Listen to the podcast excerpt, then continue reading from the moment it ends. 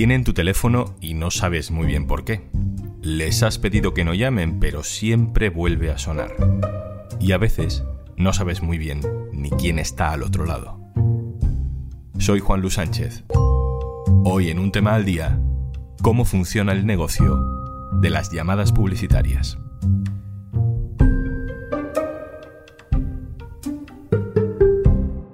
Una cosa antes de empezar.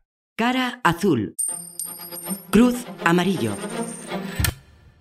Si tú también eres de los que crees que con el reciclaje no se juega, no te pierdas A dónde va esto, un podcast con trucos, datos y humor sobre el mundo del reciclaje todos los martes de la mano de Coembes en todas las plataformas y en eldiario.es.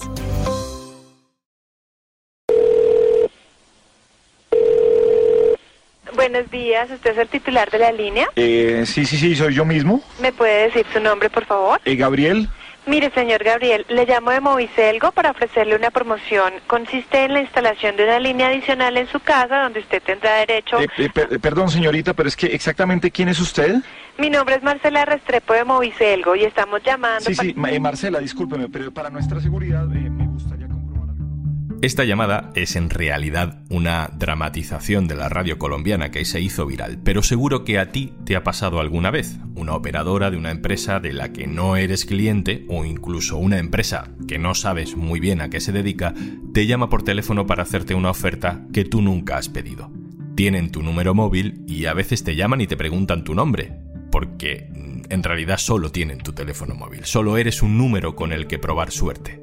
El spam telefónico es algo con lo que nos hemos acostumbrado a vivir, pero sabemos poco de lo que está pasando al otro lado del teléfono. Carlos del Castillo, compañero, hola. Hola. Tú has contado en el diario.es hace unos días el laberinto que tuvo que recorrer la Agencia de Protección de Datos hasta dar con la empresa responsable de una llamada que no cumplía con la normativa. Sí, lo que hemos contado es la historia que hay detrás de una de las últimas sanciones que ha impuesto la Agencia de Protección de Datos eh, contra una empresa que llamó a una ciudadana que estaba inscrita en la lista Robinson, lo cual es, sancionable y es denunciable ante la agencia. Y lo que descubrimos es que eh, realmente esa empresa energética a la que ella denunciaba no era la que le había llamado, y una serie de empresas, hasta cuatro, se empezaron a acusar entre ellas de quién era la responsable de la llamada. Eso nos permitió eh, trazar eh, un, un guion de cómo funciona un poco esta industria de las llamadas publicitarias. Antes de seguir, vamos a aclarar qué es eso de la lista Robinson que has mencionado. La lista Robinson es un servicio gratuito y que además está reconocido legalmente. Digamos que si una empresa se salta el hecho de que nosotros estamos inscritos en la lista Robinson, podemos y tenemos derecho a denunciarlo ante la Agencia de Protección de Datos que puede imponer multas de cierta cuantía. En este caso nosotros contamos una de 10.000 euros, pero ha habido varias, 30, 40.000 euros, depende de la gravedad de los hechos. Y además esta denuncia ante la EPD es gratuita. Carlos, ¿cómo es ese laberinto que descubre la Agencia de Protección de Datos a través de esa historia en concreto? De la llamada telefónica que una mujer denuncia. Sí, aquí lo que ocurrió es que una mujer recibió cinco llamadas de una compañía energética para venderle unos servicios, estando apuntada en la lista Robinson. ¿Qué descubrió la Agencia de Protección de Datos cuando revisó la denuncia de esta mujer? Pues que no era realmente la compañía energética la que le llamaba, sino una de sus subcontratas que está especializada en servicios de climatización. ¿Qué ocurre? Que esta subcontrata no se especializa en las llamadas de call center, no tiene esos trabajadores que se dedican a captar clientes por teléfono, por lo que subcontrató a una tercera empresa que era la que realmente hizo la comunicación. Lo que hicieron las empresas es echarse la culpa unas a otras. Se empezaron a señalar para intentar evitar la multa. Entonces, la subcontrata de la compañía energética señaló a la empresa de call center y la empresa de call center señaló a su vez a una cuarta empresa que era la que había recogido la base de datos y tenía que haberse encargado de quitar el contacto de esta señora eh, de las personas a las que había que llamar. Finalmente, la Agencia de Protección de Datos lo que hizo fue multar a la subcontrata principal de la empresa energética, que era la que además tenía por contrato de esta compañía eh, eliminar a las personas a las que no se podía contactar por una razón u otra. Principalmente es por estar inscritas en la lista Robinson.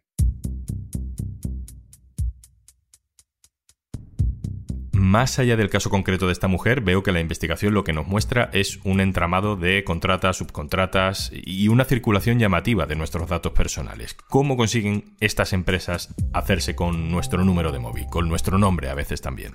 Pues este es un poco el kit de la cuestión. Hay muchas formas y todas son un poco, bueno, pues por así decirlo, intentan eh, hacerlo sin que nos demos cuenta, ¿no? Porque hay muy pocos ciudadanos que realmente dan su consentimiento voluntariamente y de forma totalmente informada a estar recibiendo llamadas de publicidad todo el rato y de actores que no siempre saben quiénes son. En este caso que contamos nosotros, la empresa que había recogido los datos era una que lo hace a través de concursos, promociones, sorteos, de estos que se hacen en las redes sociales y por internet, que eh, te apuntas y puedes ganar un iPhone o entradas para algún concierto y tal, y te hacen rellenar todo un campo con tus dotas personales y al final te dicen de tienes que marcar esta casilla y esta casilla implica además esta serie de cosas que te ponen en un enlace, que prácticamente ninguno pinchamos. ¿Qué es lo que hay en ese enlace?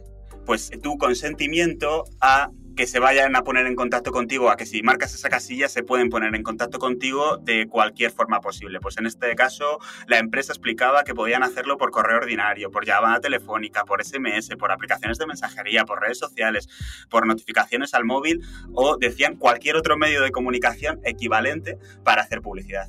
Es decir, que salvo en casos como el que nos contabas antes, relacionado con la inscripción en la lista Robinson, en realidad todo esto es legal. Las compañías tienen permiso para llamarnos siempre que hayan conseguido nuestro teléfono de manera técnicamente legal. Este tipo de contactos son legales porque además, como hemos visto, somos nosotros mismos los que damos permiso a que se hagan. El problema es que muchas veces no nos damos cuenta de que estamos dando esta autorización. De todas formas, la ley establece unos requisitos para las empresas que realizan este tipo de publicidad que no pueden saltarse. Por ejemplo, no pueden llamar antes de las 9 de la mañana ni después de las 9 de la noche. Tampoco en festivos ni en fines de semana. Además, se las obliga a identificarse. El problema es que según la OCU, dos de cada tres empresas que realizan este tipo de publicidad no se identifican correctamente. Y como hemos visto en este caso, cuando se identifican, al final la empresa que está realizando la llamada no es realmente la empresa que llama. Por último, la ley también dice que nosotros tenemos derecho a expresar nuestra negativa cuando nos contactan, a que lo vuelvan a hacer. Esto es, a que no nos vuelvan a llamar por teléfono y a cancelar la llamada de inmediato. De todas formas, a partir del año que viene se ha introducido una modificación en la ley de telecomunicaciones que lo que va a hacer es darle la vuelta a esta situación. O sea, no vamos a ser nosotros los que tengamos que expresar eh, activamente una negativa, sino que ya de por sí no nos van a poder contactar a no ser que nosotros hayamos dado nuestro permiso expreso a que lo hagan. Es decir, a recibir publicidad de compañías con las que no tenemos un contrato comercial en vigor. Sí, dígame, dígame. Hola, ¿qué ¿De dónde dice? ¿De dónde dice? Su ordenador se ha descargado alguna infecciones piratería del Internet. Microsoft recibimos algunas errores de signos de advertencia de su ordenador. Por lo tanto, Microsoft Informático yo llamar para ayudarte. ¿Entiendes, señora? Ah, sí, pero tú eres de Microsoft. Estamos escuchando un ejemplo de una llamada grabada por una mujer de Barcelona, que luego subió la llamada a YouTube para que cualquiera pudiera escucharla. Pero no es un caso aislado, hay muchas llamadas como esta. Mi madre recibió una llamada como esta. Es una voz, ya vemos que apenas habla español, que se identifica como si fuera trabajadora de Microsoft y te avisa de que tu ordenador, que casualmente tiene Microsoft instalado, está infectado por un virus. Y empiezan a pedir datos para solucionarlo. Pero es mentira. No es Microsoft quien llama. Esto es un caso claro de phishing, intentan básicamente robarnos y hay que diferenciarlo bien de la publicidad. Del spam publicitario. Una cosa es que nos llamen y nos molesten para hacer ofertas que no hemos pedido y otra cosa es que nos llamen, Carlos, para robarnos. Vale, realmente aunque a lo mejor para el eh, usuario final, el usuario que recibe la llamada, pueda parecer que todo es parte de lo mismo, ¿no? Que nos molestan por el teléfono para ofrecernos pues, publicidad eh, o directamente una estafa, hay que diferenciar, ¿no? Lo primero es un negocio legal, nos están ofreciendo publicidad aunque no nos interese, y esto es una estafa eh, puramente dicha, ¿no? Lo que nos están pretendiendo es robarnos. En este caso, por ejemplo, eh, de Microsoft, pues nos intentan vender la moto de que hay un problema con nuestro ordenador y que necesitan nuestros datos bancarios para arreglarlo. Bueno, pues una táctica como cualquier otra para cometer un delito, ¿no?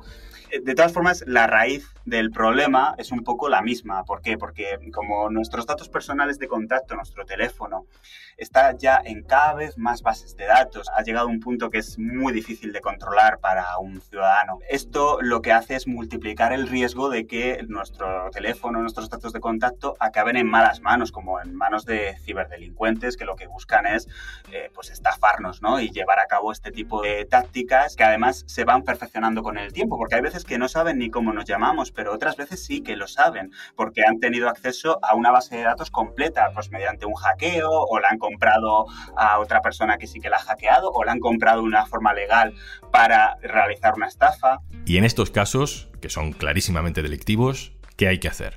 Si nosotros recibimos una llamada en la que la persona que nos habla sabe nuestro nombre, sabe eh, el servicio que estamos utilizando y nos dice que hay una urgencia con cualquier cosa, pues por ejemplo, últimamente también están siendo muy repetidas las estafas vía SMS a los bancos, pues nos puede producir una sensación de urgencia de querer arreglarlo rápidamente y aprovechar la supuesta ayuda que nos ofrecen por teléfono para darle nuestros datos y, pues eso, intentar solucionar el problema, ¿no? ¿Qué pasa? Hay que tener mucho cuidado que porque es una estafa.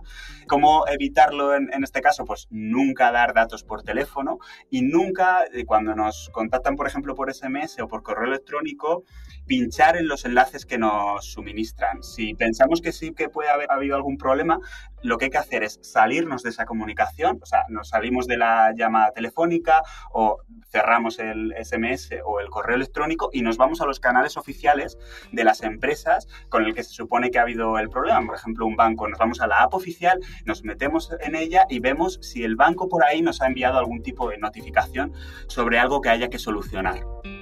Carlos del Castillo, compañero del diario.es de la sección de tecnología, muchísimas gracias por contarnos todo esto. Muchas gracias a vosotros.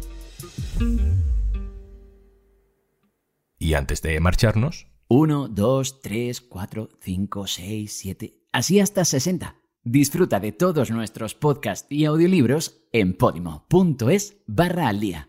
60 días gratis para que disfrutes de todos nuestros podcasts y audiolibros si te registras en www.podimo.es barra al día. 60 días gratis. Regístrate en podimo.es barra al día. Esto es un tema al día, el podcast del diario.es. Te puedes suscribir también a nuestra newsletter. Tienes el enlace para apuntarte en la descripción de nuestro episodio. Este podcast lo producen Carmen Ibáñez, Marcos García Santonja e Izaskun Pérez. El montaje es de Pedro Nogales. Yo soy Juan Luis Sánchez. Mañana, otro tema.